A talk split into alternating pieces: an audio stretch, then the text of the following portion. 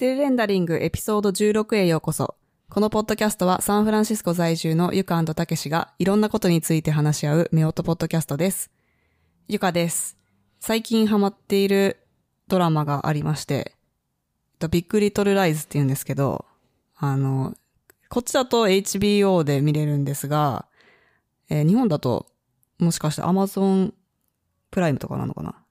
わかんないんだけど、えっと、リース・ウィザースプーンとニコール・キットマンが主演で、うん。で、今シーズン2なんですけど、シーズン2からなんとメリル・ストリップが出ておりまして、あの、しかも舞台が結構サンフランシスコから近い、えーモントレっていう街、モントレだっけ？ビッグサーモントレモントレだよね。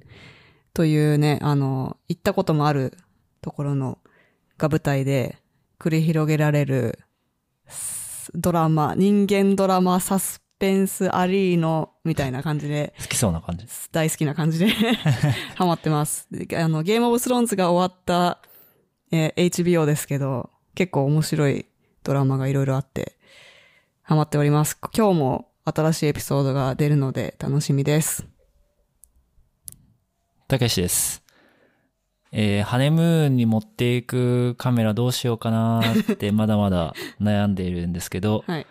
やっぱりキャノンのまま行こうかなそれとも富士フィルムの新しいカメラも コンパクトな感じでやる気ない装備できていいかな みたいなことを、ね。しかも今週はね、あの、シグマの FP がああ、発シグマの FP 表になって、まあ、多分、ハネムーンには間に合わないと思うけはい、ど、で間に合わないですね。も気になりますね。気になるカメラが続々とはい。出てきている今日この頃だなと思っている感じです。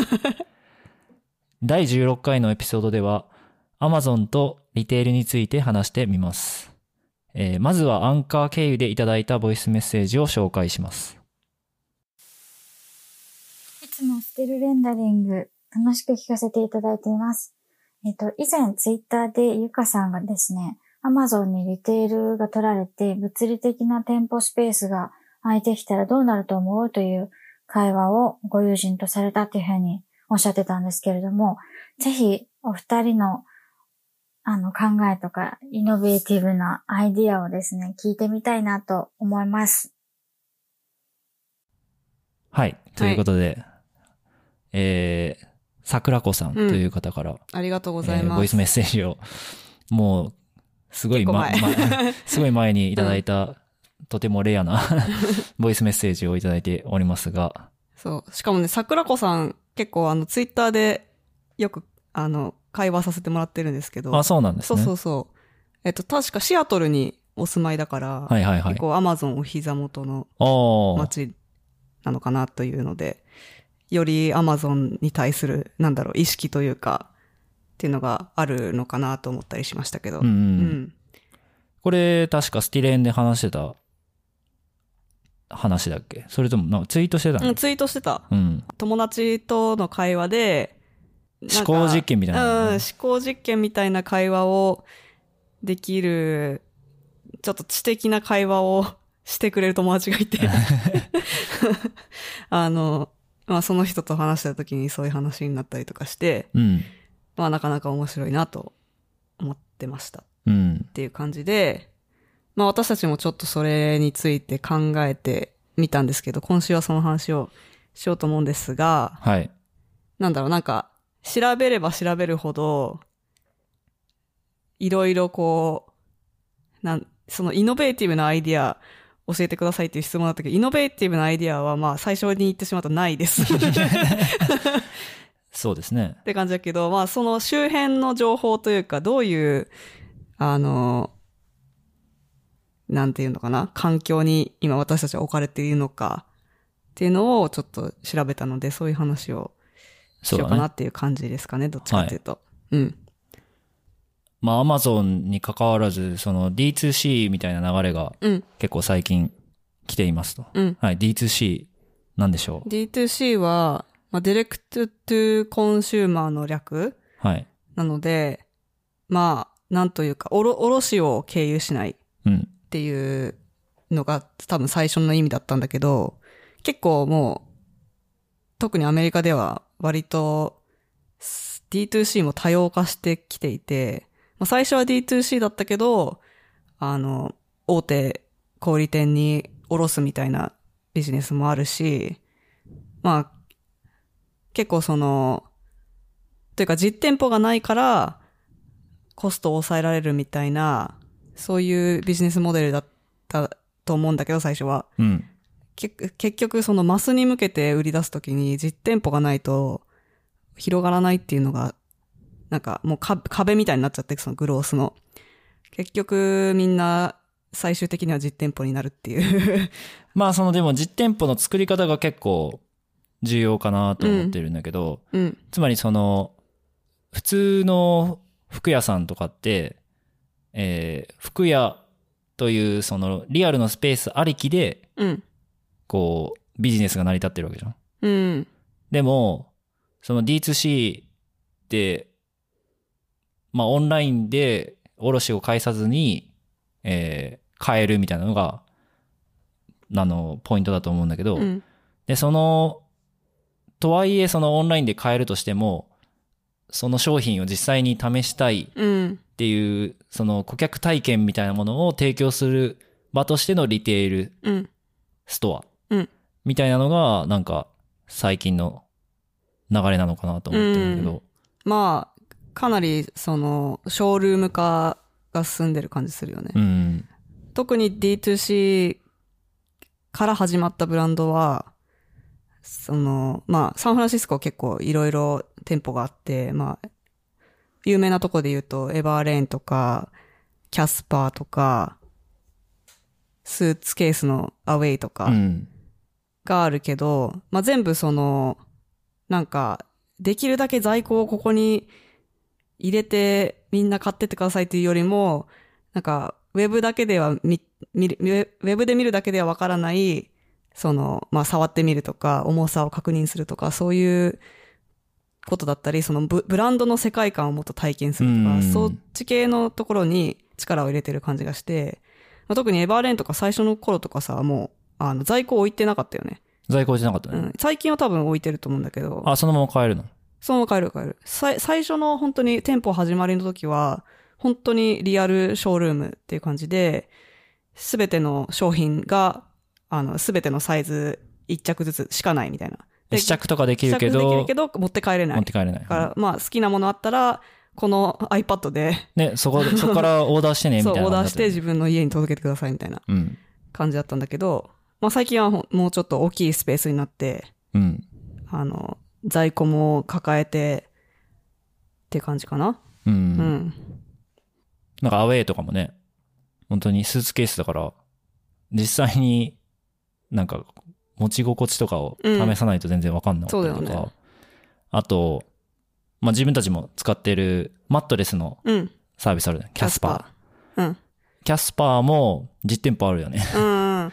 でも、キャスパーとかパープルってうん同じようになマットレねス D2C も、あの、両方とも結構その、ウェストエルムとか、そういう家具屋さんの一一角をキャスパあそうなんだースペースにしたりとかしてるから、それはまあ、お、おろしとは言わない、言わないと思うけど、なんか、自分たちのスペースを構えるだけではなく、ちょっと曲がりみたいな曲がりしてこともしたりして。て、まあなかなか面白いよね。まあベッド買う、ついでにマットレス買うかもしれないしっていう、うんそういう、あの、顧客としては、なんか、ど動線うん。はいいなと思うけどね。うん。でキャスパーは、その自分たちのお店も持ってて、うん。そこの、そこの世界観みたいなのもすごい、うん。なんかその、デパートとかではなかなか出せなさそうな感じの雰囲気。なんか、セットみたいなうん。感じだもんね。うん。で、なんかお昼寝体験できるとかさ、あるじゃん。多分サンフランシスコはないと思うんだけど、ニューヨークの、なんか、そういう店舗があったりするんだよね。そうだよね。例えばなんかマットレスストアとかってさ、うん。その従来のなんか古,、古い感じのうん。トラディショナルなところに行くじゃん。うん。でも明らかになんかこう寝ちゃいけないような雰囲気で、気まずいみたいななんか。すごい気まずい感じがあって、えきまあ、あの、イケアとかもベッドとか置いてるけど、うん。なかなか昼寝できない感じだよねあ、それはそうでしょ。でも、でも分かんないじゃん。その、実際に寝てみないとその、うん分かんないっていう、その体験ができないっっていうのはなんかちょっとロスなんじゃないかなと思うけど。うん。逆にその、なんていうの？今までの、あの、大手、ターゲットとか、メイシーズとかそういうデパートうん。も D2C の流れを受けてそっちにこう、なんて言うんだろう、寄せようとする動きみたいなのもうん。あるよね。そうね。っていうか、ね、ターゲットとかは結構その D2C から始まったブランドを買収したり、うん。まあそのシェシェルフを提供するというか、あの、買収してなしてなくても商品を、あの、おろ、置いてあげる。っていうそれなんか業務提携とかしてんのかな？それともただ、おろしてるだけなのどうなんだろうね。もしかしたらブランドによるのかもしれないけど、うん。結構、あの、シェーバー系？うん。男性も女性も、えっ、と、男性はハリーズ。で、ハリーズうん女性はフラミンゴっていうやつがあるけど、そういうのとか結構大々的に、あの、押し出してる感じが、売り場で。う。ん。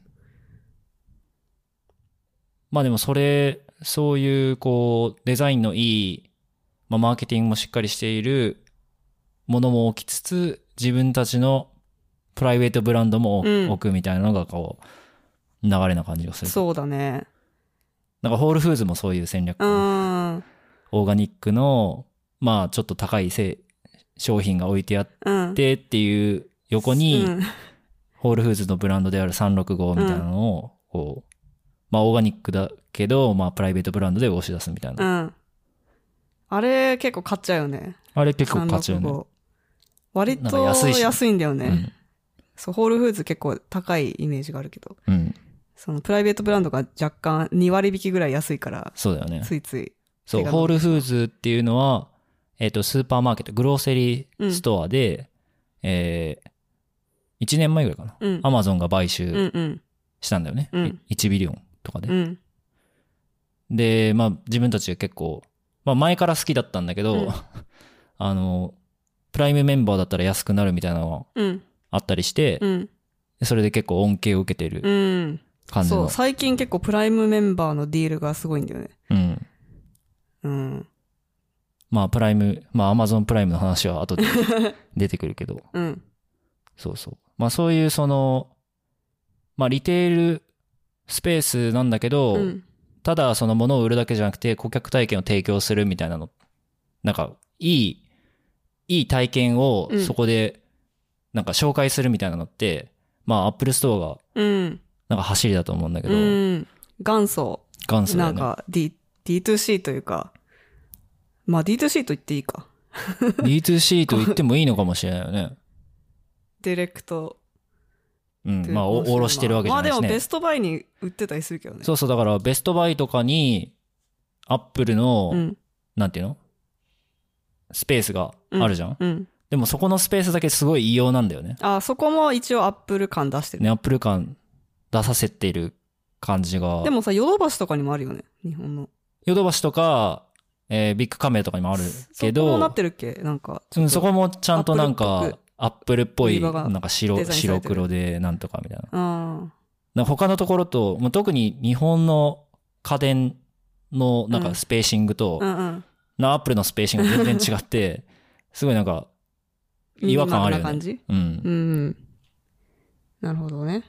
結構、その、店舗の、なんだろう、体験とかデ,、うんデザインとかもすごいこだわってるのの、まあ昔からこだわってるっていうので有名だよね。そうだね。うんというか、それ、そのアップルストアが出てから、そういうことに、なんて言うんだろう、フォーカスしてやろうとしているところがあんまなくて、うん。で、最近ようやくその D2C からの流れで、 retail space をそういう風に使うっていうのが多くなったかなという感じがする。うん。アマゾンは、まあ department 的なうん。存在じゃん？いろんなもの売ってるってことね。そうそうそうそうんでもアマゾンのプライベートブランドも売ったりしてるし、うん。しかも、うん。e コマースなのに、なんか実店舗もあるみたいな、最近。うんあの、まあ、Amazon Go はまあ、ちょっと違う感じの、あれだけど、うん。まあ実店舗で、えー、なんて言えばいいのあれ。コンビニみたいな感じだよね。でも、その置いてるものとして。そう、Amazon Go は意外と小さくて、置いてるものはコンビニみたいな感じで。ちょ、っとしたお菓子とか、うん。サンドイッチとか売ってて、でも入るときに自分の、まあ、プライ、ん？違う。Amazon Go アプリがないといけないんだけど、それは Amazon アカウントでログインして、QR コードが出てきて、うん。それをなんか改札みたいなやつにスキャンすると、あの、多分その時に自分の顔と、そのココードというか、うんまあアカウントが紐づいて、で店中にカメラがあるんだよねそうそう。で、顔認識と、そのな何を撮ったかみたいなそういう壁認識でやってるんだけど、やってるというか、その何を撮ったかを認識して、戻したとしてもそれも認識してるから、まあ何でもいいから撮って自分のカバンとか入れちゃって、そのまま、あの、そのまま出るんだよねその。まま出れば、後から、その、いろいろ認識したやつを全部データを多分解析して、多分、10分15分ぐらいかなうん。経つと、メールで、あの、これでしたよねっていうのを、あなたが買ったのはこれですよねっていうのが来て、あの、そうですっていうのが終わりっていう。やばいよね。キャッシュレス、キャッシュレスで騒いでいるところよりも先の先ぐらいってういう。ん。でも、今話してて思ったけどさ、アマゾン、アマゾンに初めて多分顔知られたってことよね。ああ、それちょっと怖いな。確かにね。あ今まで顔の、顔と自分のか、顔写真とかを提供したこ紐とない。付け、そうか、紐付けされちゃったってこと。ゾンアカウントと私の顔が紐付けされちゃった。もうアマゾン Go 行ったから。そうだね。その、便利さの対極にあるのがプライバシーっていうのはなんか、うん。まあ、ここ最近の、なんて言うんだろう。の流れかなとは思うけど。うん。まあ、アマゾンを、なんか別に、レジが、レジがスキップできるぐらい別に大したことないのかなっうん。て思うから別にアマゾン GO に行く必要はないかなと思う結。構アマゾン Go は、い今のところはもうただ、なんか、あ、面白いっていうか、うんその、新しいテクノロジーとして面白い、まあ、アトラクションみたいな感じ。うん。だから、そんなにその実生活が超便利になったっていう感じではないよね。うん。まあでも、彼らはその、レジスターに立つ人が必要なくなるから、まあ経費削減みたいな感じになるのかな。うん。まあそのでもさ、辺の話面白いのがねさ、その Amazon Go の店舗行くとさ、そのみんな Amazon Go のアプリをダウンロードしなきゃいけないっていうのを知らなかったりして、うん。入り口でわたわたしてるから、ねわたわたね結局人がさ、あの、アプリをダウンロードして、ここにピッてやるんですよって説明する人間がいないといけないっていう皮肉な感じだけどね。それはなんかあの、カフェ X っていう、うん、あの、あるじゃん。うん。サンフランシスコに。サンフランシスコの、えっ、ートアップ、ねメトレオンっていう、なんて言えばいいんだろ複合施設みたいな。う。うん。なんか、映画館。映画館が入ってるところがあるんだけど、そこで、なんか、ロボットのアームがコーヒーを作ってくれるみたいなうん。のがあるんだけど、結局、横に、なんて言うんだろう。なんか見守ってる人がいて、うん。で、な、何かあったらその人が対応しないといけないとか、こうやって注文するんですよとかやってて、これ本当に経費削減になってるのかな、人件費削減になってるのかなって思っちゃったりするけど。しかもさ、あれよく見るとさ、コーヒー作ってんのは普通の、なんかオフィスにあるようなエスプレッソそうだよね。あれ別にアームは何もしないボって出てきて、で、そのカップを、本当になんか、50センチぐらい移動するためのアームみたいな。あれ、なんかただのパフォーマンスだけやんみたいな。あれやるぐらいだったら普通に、普通にさ、ジョボジョボジョボだけでいいよね。なんかコンビニ、ね、日本のコンビニだったら100円あでコーヒー入れてくれるじゃん。あれ、すごい。え、てか、まあ、要するに、あれ、あれじゃん。その、コンビニにあるポチってやると出てくるやつ。そう。それにアーム追加してから2ドルプラスぐらい。そう、そんなに安くないんだよね。うん。そうそう。それがなんか、うん。あ、そうそう。アマゾン GO もレジの人がいないからといって人件費が削減されてるとは限らない。うん。じゃないかな、みたいな。うん。てか、その話じゃないよ。えっと、あの、アマゾンの four star、うんうんうん。えー、なんだブックストア？いや、えっと、ブックだけじゃなくて、 four star store みたいなのがあるらしくて、つまりその、まあ、5ストアじゃん、レビュー、ファイブストア、スター。5スターね。うんで、その4ストアってまあかなりいい、いい商品ですよみたいなのが集まってる Amazon のショップがあるらしいの。うん。なんかそれ、それなんか行ったことないんだけど、あれなかったっけ？ないか。なんか本本のやつは行ったことある気がするんだけど、ああ、でも、それ以外が。そう、でも、そうそう、それで、なんて言えばいいんだろう。アマゾンって、えっと、どれぐらいその商品に対して興味があるかって、わかんないじゃん？そのページを見て、うんまあレビュー見て、うん。で、どれぐらいの時間滞在したかみたいなのは、うんまあわかるけど、うん。なんか中身まで、中身まで見るほど興味があるのか否かみたいな、その辺のトラッキングまでできないじゃん？うん。でも、なんだっけ？アマゾン、そうそう、そのフォースターストアでは、うん。なんか実際に撮ったりするところを、なんか登録してやったりするのかな？え？アマゾン GO みたいに？なんかそういうことをしてたっていう話を聞いた気がすうるんだけど。ーん。なんかそういうさ、んその、まあ言いたかったのは、うん。あの、トラッキングすることってすごい重要なんじゃないかなみたいな。うん。その、なんていうの？どう、そのストアでどういう行動をしているか。まあそれこそ Amazon Go でどういう、これを取って、で、後で戻したみたいなのって、うん。あの、ただスルーするより全然すごい情報がうん。あるわけじゃん。うん。なんかそういうところには、まあ可能性が、なそういうところにビジネスチャンスはありありそうだな、みたいな感じがしてでもさ、その実店舗だけじゃなくて、結構、Facebook アドとかさ、うん。Instagram アドでさ、なんかさっき話したことがすぐ広告出てくるみたいなこと結構あるよね。結構あるね。特にインスタはよくあって、Facebook を疑うことも結構ある。ね、そのマイク使ってませんよって言ってるけど、うん。使ってんじゃないかぐらい正確正な。確だよね。うん。なんかお寿司屋さんで包丁の話をしたら、うん包丁のそうそうそ広告が出て、だから包丁のことなんて調べないじゃ。う。うんん。ね。どっから、どっからそれは。でも一応そのロジックとしては、えっと、友達の友達が検索したとかでも出てくるって言ってるけど、でもタイミングが本当にね、正確すぎるから、ね。早すぎないみたいなね。うん。まあそういう関係ないね。。関係ないけど、そのトラッキングされまくるっていうのはうん。気持ち悪いよね。普通に。なんか谷があるよね。なんかうん、ここまで行くと気持ち悪い。うん。便利を突き詰めていくと、なんか闇が見えてくる感じがうん。するかなと思うんだけど、うん。サンフランシスコのダウンタウン歩いてたら結構、なんていうの？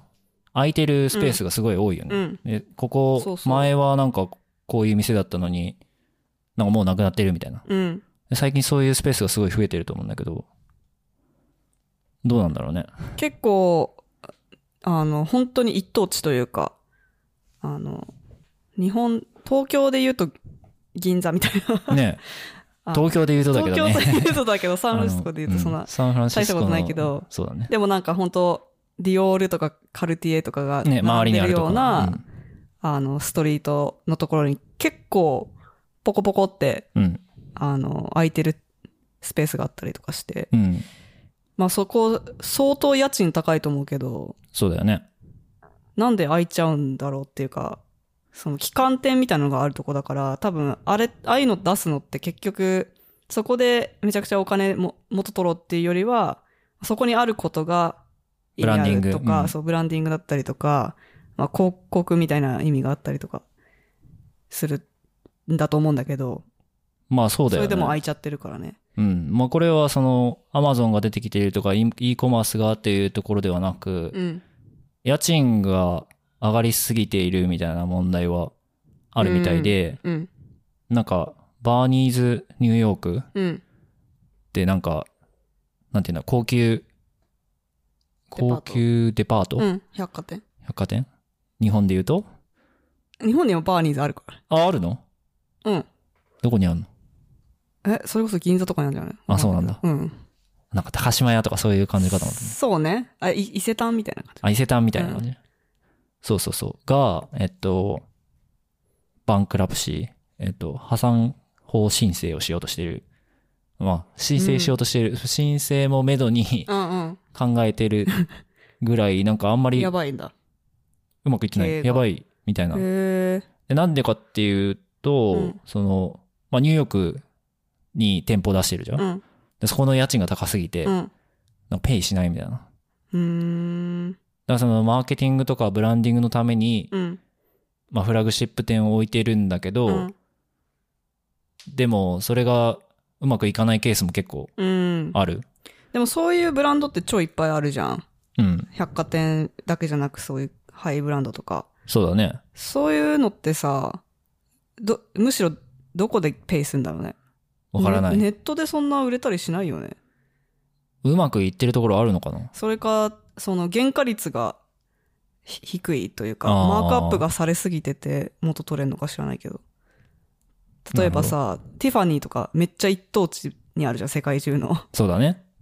でもそれで元取れるっていうか、あの、そうだね。それぐら同じい問題に陥らないのはなんでだろブランディングがどれぐらい強く、なんかこう、購買意欲につながるかう。うんっ。ていうのと、えーまあ原価率みたいなのはあるんじゃないかな。あでどれぐらいマーケティングにお金をかけられるか、ブランディングにかけられるかみたいな。その百貨店って結局、セレクトショップみたいなもんだからさ、うん。原価率低いのか。その自分が、まあ、買い付けるなり、置いてるだけで、ね。百貨店はね。その自分のプライベートブランドじゃないから、原価率が低くて、ティファニーとかはまあ、言ってしまえば D2C みたいな もんだから、すべての、あの、価格や原価率をコントロールできて、うん。まあ明らかに確かにバーニーズとかよりは、利益率高いよね。うん。そうね。だそう、でもそういう、その大手も、やばいぐらいの感じなんだけど、まあましてや、そのローカルのうん。店舗はうん。やばいよね。だからそれこそ、その、サンフランシスコのダウンタウンで潰れていっちゃってるところって結構、なんていうの？昔からやってうる、ん。なんかカメラ屋さんみたいうなんやつがもうなくなってたりとか、うん。えっ、と、なんだろう。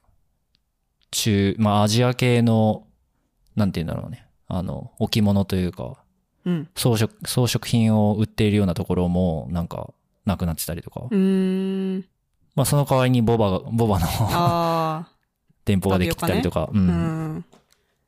なるほど。してるけど、うん。なんか、えっと、英語では、 gentrification っうん。ていう言葉があって、日本語だと再開発っていう風に出てきたけど、なんかちょっと、ニュアンス違うような気がするんだけど、ちょっと、もう少し、なんて言うんだろう。なんて言うんだろうね。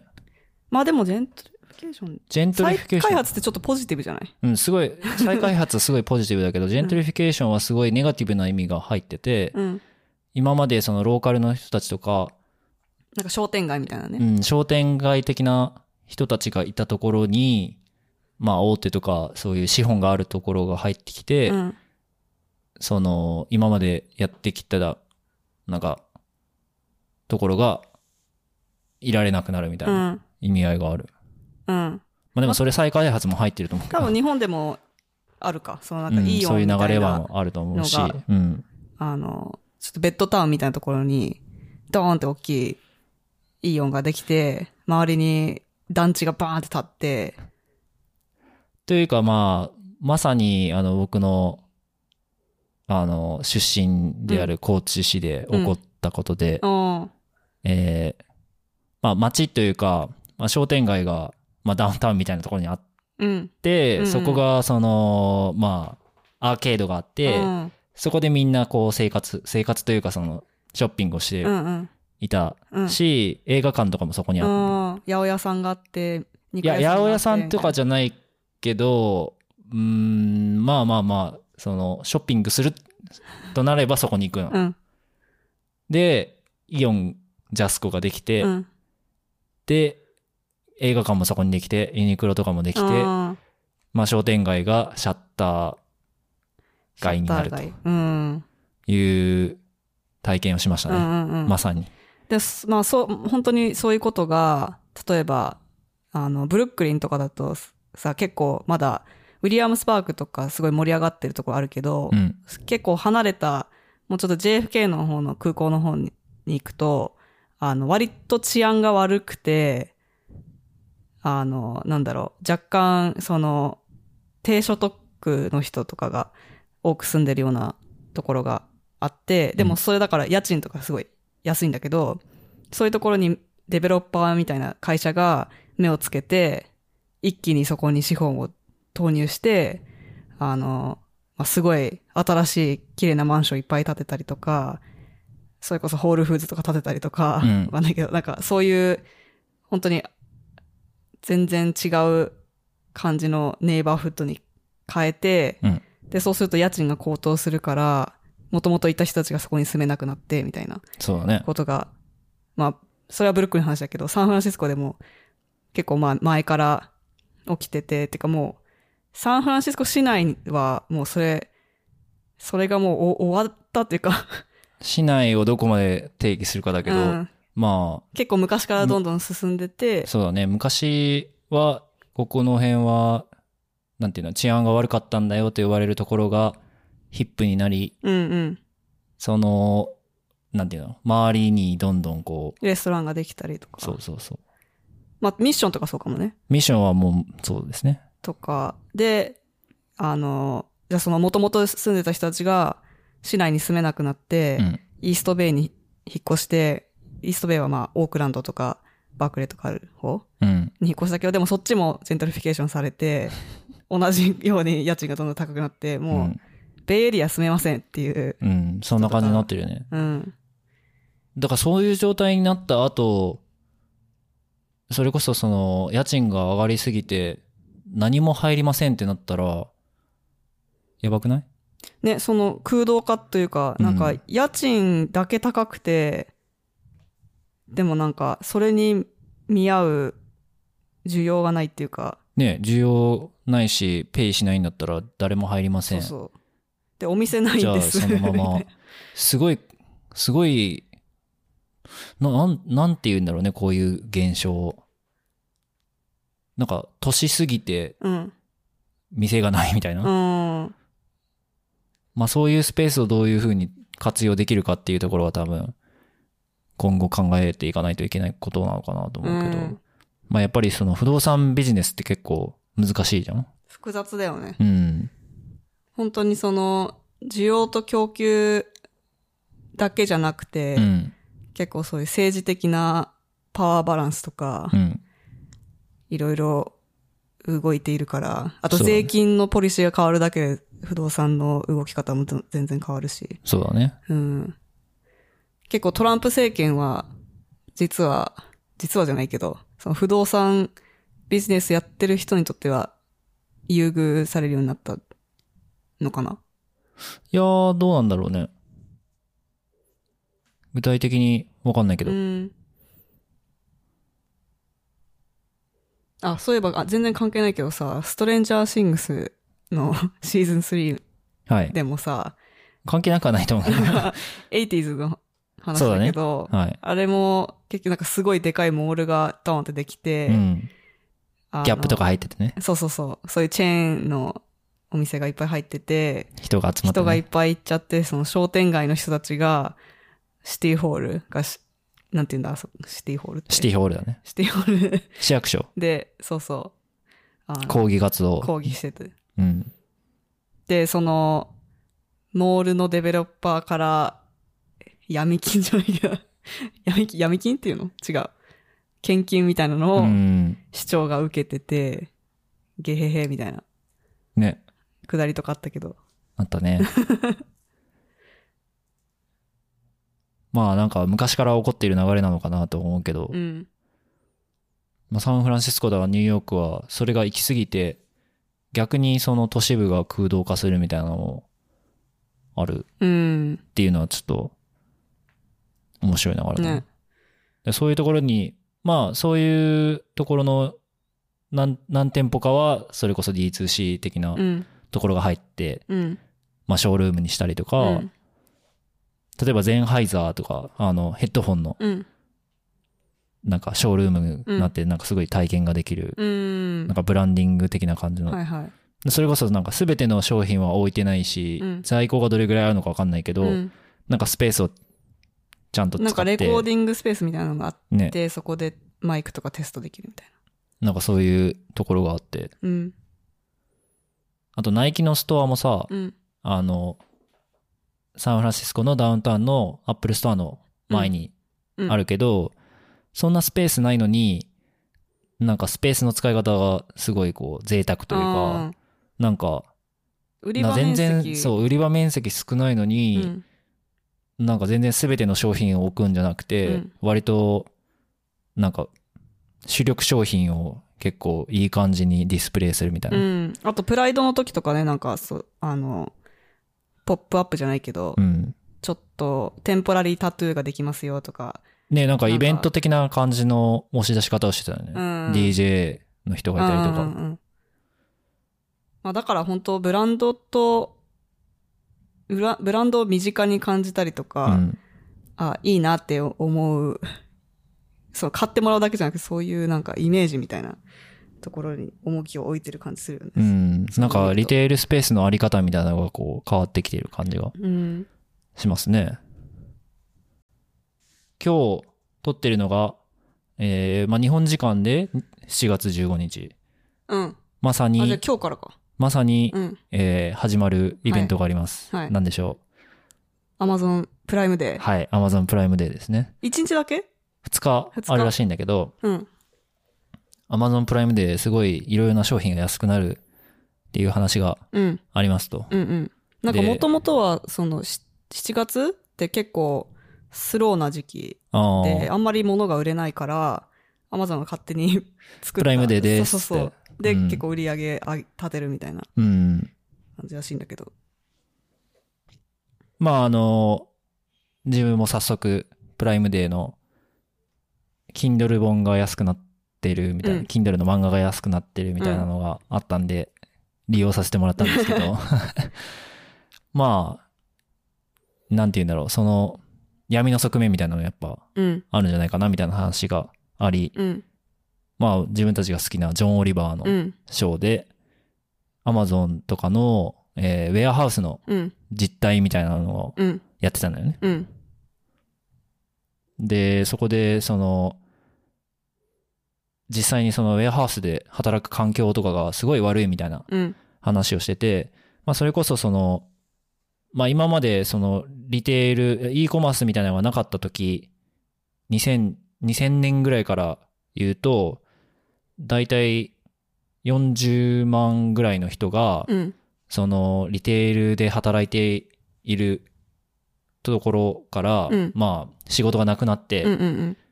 で、その人たちがそのまま Amazon のウェアハウスで働くみたいな構造になってるらしい。うん。うん。まあ、その、数的にね。数的に、うんそうそう。それが同じぐらいの数であると。別にその、同じ人が そうなってる人もいると思うけど、うんまあそ、まあ、それが同じぐらいの数で、で、なんか、そういうウェアハウスで働くみたいな広告みたいなのがあって、うん。すごいなんか、ジャロに怒られそうな、うん。なんかすごい嘘くさい感じの、ジャロ？ジャジャロ、ジャロじゃなかったっけ？何それ？あの日本の過剰広告に対して、あ。んなんだよ、それ。なんだっけ？あまあなんかそういう、そういうなんか、そういう団体があるの？そう、嘘、嘘を言っちゃダメですよみたいな。ああ。あ公益社団法人日本広告審査機構。え、見たことない？えなんか変な、変な広告。変な広告って言ってあれか。えその3匹のなんとかみたいなやつ？そう、なんか嘘大げさ紛らわしいみたいな。え見たことないんだけど。え、嘘？本当？絶対嘘やん。え、昔からやってる？昔からやってる。まあまあいいや。えっと、そうそう。まあ、ジャロに怒られそうな、えなんか素晴らしいー環境です。素晴らしい環境です、みたいな感じなんだけど、うん実際は、あの、まあ、10時間ぐらい、その、ウェアハウスで働くとして、うん。15マイルから17マイルぐらいうん。歩かないといけない。うん。その、すごいウェアハウスってでかいから、うんうんまあアメリカのウェアハウス。うん。で、商品を、こう、見つけて、まあ、取りに行かないといけない。うん。なんか、手持ちの、えなんだろう、あの、レジのピッてやるやつみたいな。なんか、やつがあって、で、そこになんか、あと、あと何秒で取りに行ってくださいみたいなうん。のが書いてあったりとかして、で、それを達成するためにむっちゃは、こう歩かないといけない。ノルマがすごい。そのノルマがすごい厳しいし、あとトイレに、まあトイレにいつでも行っていいってされてるんだけど、トイレに、えー行ったりして、なんか、時間制限以内に帰ってこれ、なんかそのシフトに帰ってこれなかったら、うん。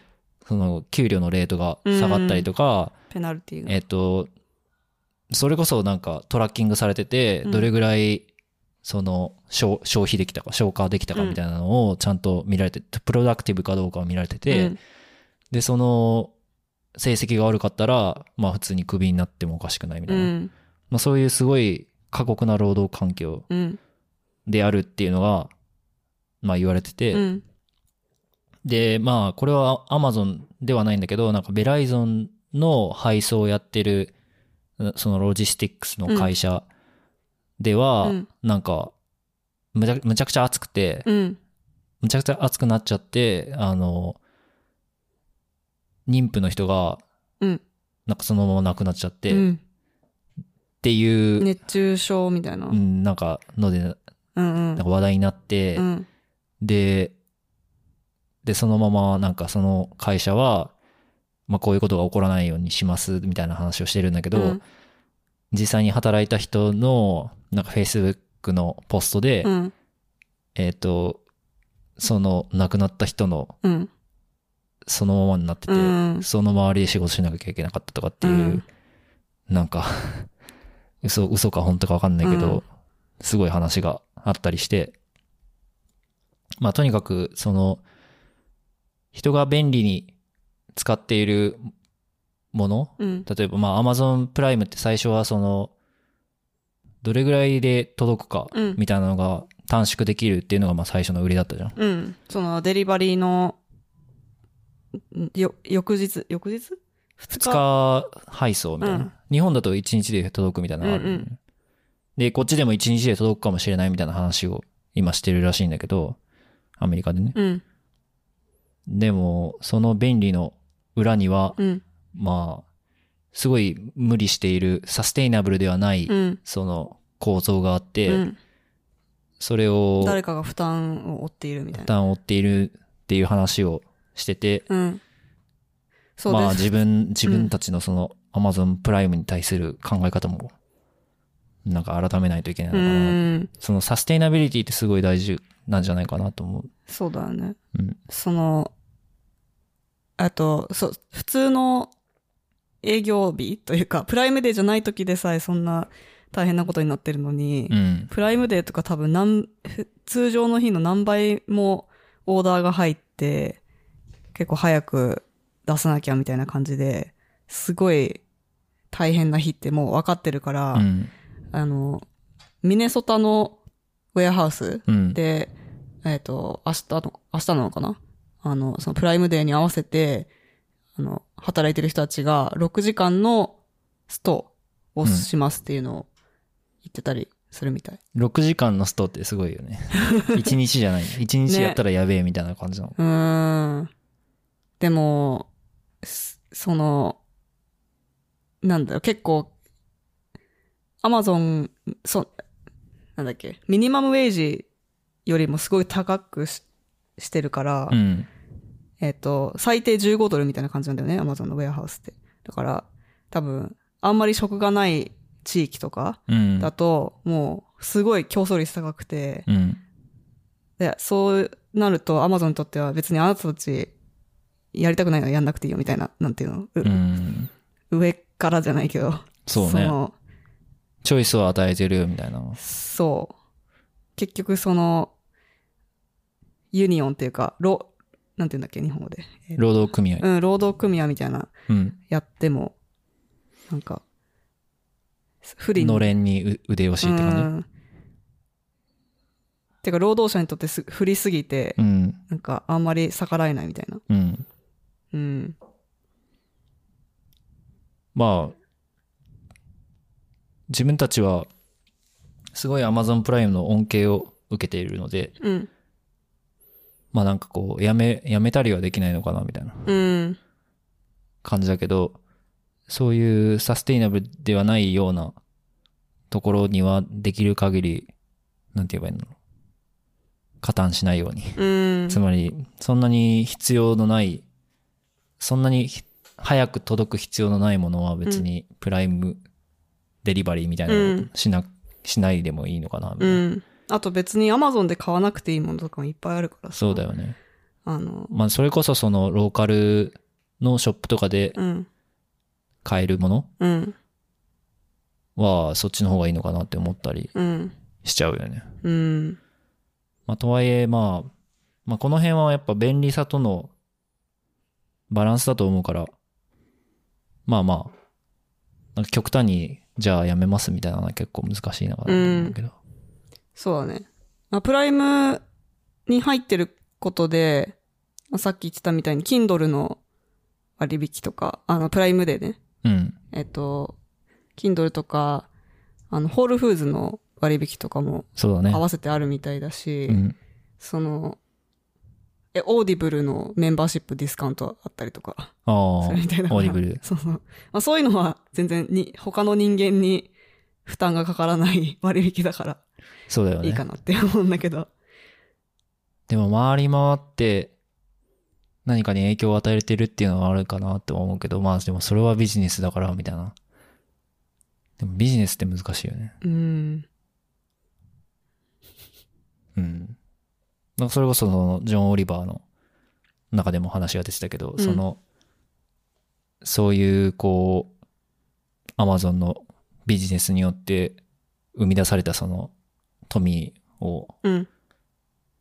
まあジョフ・ベゾスっていう CEO が、うん。まあ結構恩恵を受け受けるわけじゃんうん。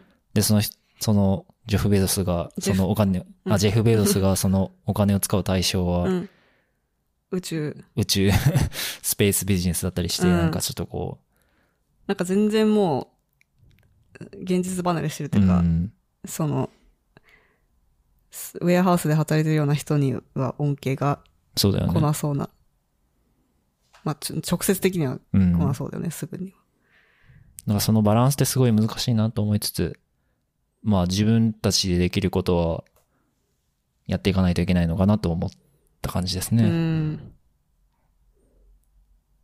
はい。うん。なんか全然リテールスペースとは全然関係ない話ですけど。うん。結構やっぱり、え今年に入ってすごくそういう、日本でも来てると思うんだけど、そういうなんかサステイナビリティとか、うんか環境問題みたいな意味合いが結構強いと思うけど、あの、それだけじゃなくていろんな意味でその構造的にサステイナブルかみたいなうん。こととか、まあ、環境にとって負担がないかっていうのを考える人が増えてきてる気がして、うん。まあアメリカでは結構前からそうだし、あの、そういう、そういう意識を持った人がもっと増えるといいなと思うん。で、まあ、自分たちにできる周りに、なんか、できることから始めようみたいな感じう。ん。そうだね。まあ自分が変わることしかできないから、うん。まあ、それか、まあ、発信するみたいなところはあるかもしれないけど。そうね。まあ、それこそ日本は、過剰放送がやばいみたいな話もあって、まあ、その辺もまた、こう、なんかで取り上げられそうな気がする。うんプラスチックやばいからね。むちゃくちゃ放送してるよね。うん。なんか、あれかな、そ結構衛生面の意識が強すぎて、うん。なんかプラスチックに包まれてれば安全という、なんか、そういうのはあるのかな気持ちになりがちみたいな。うん。結構、まあそこもまあバランスなのかなと思うけど、うん。まあやりす、やりすぎは良くないよなとは思う。うん。なんか日本で暮らしてると、ゴミがすごい出るからね。うん。プラスチックゴミ特に。そうだよね。うん。あの、サンフランシスコではプラスチックは、なんか買い物袋ではプラスチックはダメみたいなのがそうなの？結構前からあるみたいだけど、うんあ、ビニールってこと？ビニールはダメ。うん。でも、あ、ビニールダメなの？でも見たことあるよね。でも普通に出してるよね。うん。まあ、ホールフーズは紙の袋だけど、うん。でも、野菜とか入れるやつはあれビニールっぽいしな。うん。あれビニールなのかな？でもそういうのもさ、なんかビニールっぽいけど、コンポストできるみたいな。はいはいはいはい分解されるようなやつで作ったりするからね。そうだね。まあまあ、その辺の話も、まあ今後、できるかもしれないですね。うん。はい。ということで、いいそんな感じでいいですか？そうですね。なんか、画期的なアイディアを思いつきました？画期的なアイディアはないですけどね。本当にその、家賃にペイするようなビジネスになるって結構なうん。難しさがあると思ってて、それこそその WeWork とかさ、うん。むちゃくちゃ話題になってるけど、うんまあ赤字を垂れ流してたりとか、うん。あと、もう個人的に面白いなと思ってた、その、レストランスペースって、例えば夜、ディナーしかやってないところって昼、スペースの無駄じゃん。うん。だからそこで、なんか仕事できるみたいな、うんうんスペーシャスっていうスタートアップがあって、うんえーまあサンフランシスコにも使えるみたいな感じだったんだけど、うん。結局サンフランシスコからは撤退するっていうことが決まったらしくて、えー他の都市ではやってんの？まあニューヨークの会社だから他の都市ではやってるのかもしれないけど、まあなん何らかの難しさがあったのかなと思ったりとかして、やっぱその、人が、まあ集まる、なんかイベントとか、まあ仕事とかで集まるスペースとしても、やっぱペイしないのかなみたいな。うーん。だったら何がペえーイするのかなみたいな。でもそれは、なんていうの？それがなかったら、ただゼロの状態なのにね。そうだよね。だから何がうまくいかなかったのか、うんすごい気になる。うん。まあとにかくなんか難しいんだろうなってう。いうん感じがするし。うん。まあ逆にその、ネットから来るとさ、ネットを軸足で、リアル店舗が、なんかプラスアルファっていうか、うん。あの、大負けみたいにできるから、すあの、なんていうの、その、コントロールしやすいというか、うん。もしちょっと、縮小しなきゃいけなくなったら、そのリアル店舗の方を、切れる。き切れるっていうか、なんていうのかな。その、ネットが、すべ、ほぼ、ん？ネットでの売り上げが結構大きく保てていれば、そのプラスアルファの店舗で、まあそれはもうマーケティング費用として、そうだよね。マーケティングの一環だよね、もう。売り上げはう。もうそこで立たなくていいっていう風にし、そういう割合にできていれば結構いいと思うんだけど、そのリアル店舗いっぱい持ってたりとかして、あの、まあネットでも売り上げ立ってるけど、その割合が結構店舗の方が大きいと、うん。ちょっときつくななりがち。そうだね。家賃とか不動産に影響がうん。されがちだよね。あの、シアーズっていう大きい、あの、なんだろうね、日本、日本で言うと、わかんないけど、なんかちょっと昔風のイメージなんだけど、私は。え、なんかジャスコみたいな感じだったの？あれ。ジャスコではない、伊東洋華堂みたいなはいはいはいはいは感じちょっと田舎にあるようなイメージなんい。だけど、うん。まあデパート。田舎の大きいモールとかにはいはい、あったんだけど、そことかは、あの、なんか、2003年ぐらいに CEO が、あの、いってか、シアーズってもう全国に、アメリカ全土に140店舗ぐらいあって、あの、結構業績悪かったし、うんそのリーマンショックとかあって、あの、ちょっと、そのアセットた手放した方が良かったのに、はい。リースを更新しまくっちゃったんだって。はい。それでもうバンクラプトみたいな。う んバンクラプトしたっていうのは知ってるけど、うん。なんか怖い、怖いですよ。そうだよね。レディオシャックとかもさ、うん。なんかあれ、店舗、店舗中心な感じじゃん？あーうんうんゲームストップとかさ、うん。うん。あの辺もなんかバンクラプトし、うーん。レディオシャックはバンクラプトして、うん。ゲームストップもなんかやばいみたいなのあ、そうなんだ。聞いたりするけど。なんかせ、せちがらいよね。世知辛い。そして、そ、その全部、あの、利益率が低そう。うん。自分たちのやつじゃないし。ねゲームストップに至っては、中古だからね。うん。やっぱ、ビジネスは難しい。最終的にはそういう話。じゃあそんな感じ？そんな感じですかねそれでいいですか、あの、画期的なアイディアは浮かびませんでしたっていうことで。まあ、あの、みんなで考えていければいいんじゃないかなと思います。スティールレンダリングをお聞きいただきありがとうございました。感想やフィードバックはハッシュタグスティレンにお願いします。このポッドキャストはアンカーというサービス経由で配信しています。私たちへの質問、取り上げてほしいトピックなどは、アンカーアプリ内のボイスメッセージ機能で送ってみてください。ボイスメッセージは番組内で紹介させていただくかもしれません。それではまた次のエピソードでお会いしましょう。バイバイ。バイバイ